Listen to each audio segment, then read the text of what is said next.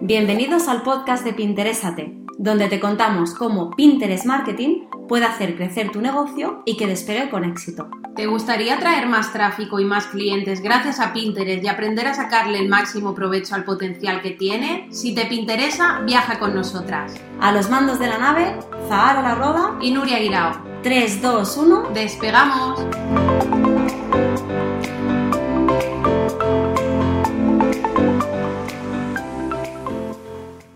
Hola, Pinteresados. Hola. En el, podcast de hoy queremos contarte más sobre Pinterest Ads. Si nos siguen la pista por Instagram, os hemos comentado pues todas las posibilidades que ofrece Pinterest para conseguir eh, más visibilidad para tu negocio. Sí, eh, esta es una funcionalidad, la de los anuncios, que está disponible en España. Eh, bueno, en esta plataforma, ¿no? En Pinterest. Pero es cierto que no os hemos hablado mucho sobre ellos eh, y queremos profundizar hoy un poquito más para contaros eh, las principales diferencias entre los anuncios en Facebook o Instagram y los anuncios en Pinterest.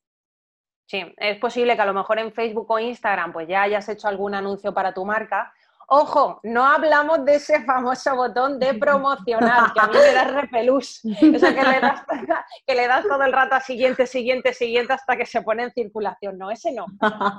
ese no cuenta. No eres, no eres una estratega de anuncios con darle al botón de promocionar. No, te hablamos de las campañas publicitarias gestionadas a través del gestor de anuncios de Facebook. Que bueno, como sabéis, sirve para Facebook e Instagram, aunque esta última lo están cambiando actualmente pero eh, eh, hablamos de una plataforma seria para gestionar los anuncios. Sí, y eso, y ahora todo el mundo sí que está como loco por hacer anuncios en, Facebook y en Instagram, puesto que desde que cambió el algoritmo, pues hemos comprobado que el alcance orgánico es muy, muy, muy bajito. Sí, sí, de hecho, bueno, desde hace unos años eh, Facebook se ha convertido en una plataforma excelente para el marketing, teniendo en cuenta que lleva recopilando nuestros datos pues desde hace más de una década y que conoce al detalle nuestros intereses y que le damos a like, a quien seguimos, nuestras fotos, que cenamos, que compramos y que miramos, ¿no? Así es, así es. Pero lo cierto es que también le han ido saliendo competidores y las posibilidades de hacer anuncios ya se van abriendo camino pues a otras plataformas similares y ya se puede oír hablar de Google Ads, YouTube Ads, Twitter Ads, LinkedIn Ads, y bueno, y por supuesto, pues Pinterest Ads. Pinterest Ads, eh, los anuncios de Pinterest, ahí vamos. Eh, hay, bueno, hay muchos eh, expertos ¿no? que, dice que, que, dicen que Facebook e Instagram es el mejor lugar para publicitar tus servicios o productos si tienes un negocio. Pero bueno, nosotras no estamos del todo de acuerdo con esa frase, porque bueno, como nos dijeron una vez en la universidad, las personas mienten, pero los números no. Así que vamos a hablar de números, Nuria. Sí, sí, sí. Vamos a hacer una comparativa, porque al final, bueno, quieres que la gente compre tus productos o servicios, ¿verdad? Sí, sí. pues según un estudio de, bueno, lo voy a decir un poco así, Gigao o Gigao. yo creo que sí, creo que se dice así, no lo sé. bueno, yo lo digo en plan spanglish, Gigao que es una empresa estadounidense que ofrece noticias y análisis de tecnología, hmm. eh, pues bueno, ellos dicen que el valor promedio de pedido, es decir, la cantidad de dinero promedio que un cliente gasta en Pinterest, es de casi 180 dólares versus, es decir, frente a hmm. los 80 dólares que serían en Facebook, ¿vale? Esto quiere decir que en promedio las personas compran y gastan 100 dólares más en Pinterest que en Facebook. Mm, sí, y ah. esto se debe a que Pinterest es actualmente responsable de más del 40% del tráfico de comercio electrónico y genera más del doble que Facebook. Ah, que no lo sabíais. Interesante, interesante. Bueno, y con la actualización del algoritmo, ya sabes que cada vez escuchamos más, pues eh, lo de dejar Facebook, que no consiguen interacción, que han bajado, que han bajado las estadísticas, que les cuesta mucho conseguir seguidores, etcétera, etcétera. Pero ojo, que nosotras no decimos que es el momento de dejar Facebook. De hecho, no, sí, bueno, Sí, a ver, es cierto, es cierto que los costes en publicidad eh, en Facebook se han encarecido, eh, pero es lo que siempre decimos nosotras.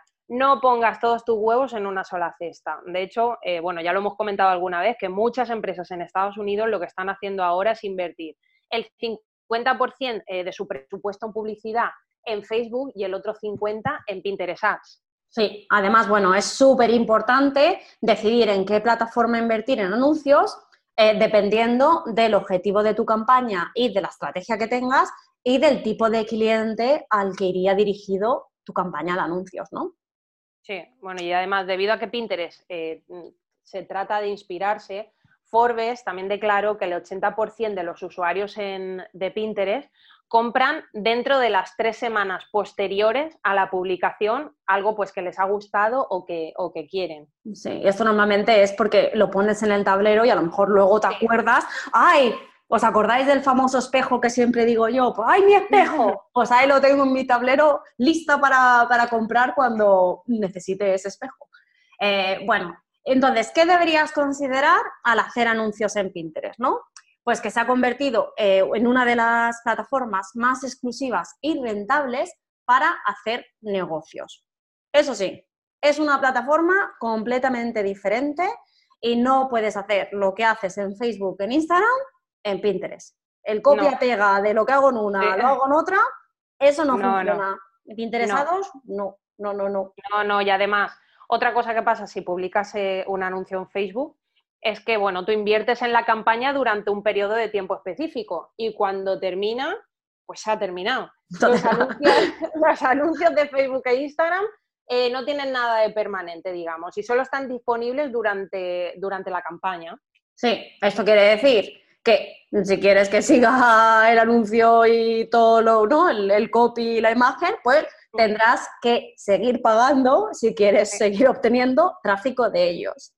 Sí, y bueno, y una diferencia es que cuando, cuando inviertes en Pinterest Ads, la exposición no se detiene, o sea, cuando termina la campaña. Ese pin se comparte y continúa dando resultados mucho después de que la campaña ya haya terminado. Sí, entonces esto quiere decir que tus pines se pueden ver incluso cuando no se promocionan. Hmm. La promoción le da un impulso para llevarlo de vuelta a la cima, ¿no? al, eh, top de la búsqueda y al feed inteligente eh, a la página de inicio ¿no? Hmm. de, Pinterest. Sí, por eso te recomendamos que inviertas en Pinterest Ads, sobre todo por ese factor de longevidad pagas por una campaña de dos semanas y el PIN se seguirá viendo durante 90 mm, días o seis meses o incluso más. Sí, y otra cosa que queríamos comentar es eh, las diferencias de que en Pinterest no puedes hacer directamente campañas de conversión. Antes hay que hacer otro tipo de campañas, ¿verdad, Nuria? Sí, bueno, de hecho, a ver, también sería recomendable hacerlas en Facebook. Lo que pasa es que es verdad que muchas veces en Facebook la gente se va directamente a hacer... ¡Hala! Con lo que hemos dicho antes, botón de, de promocionar.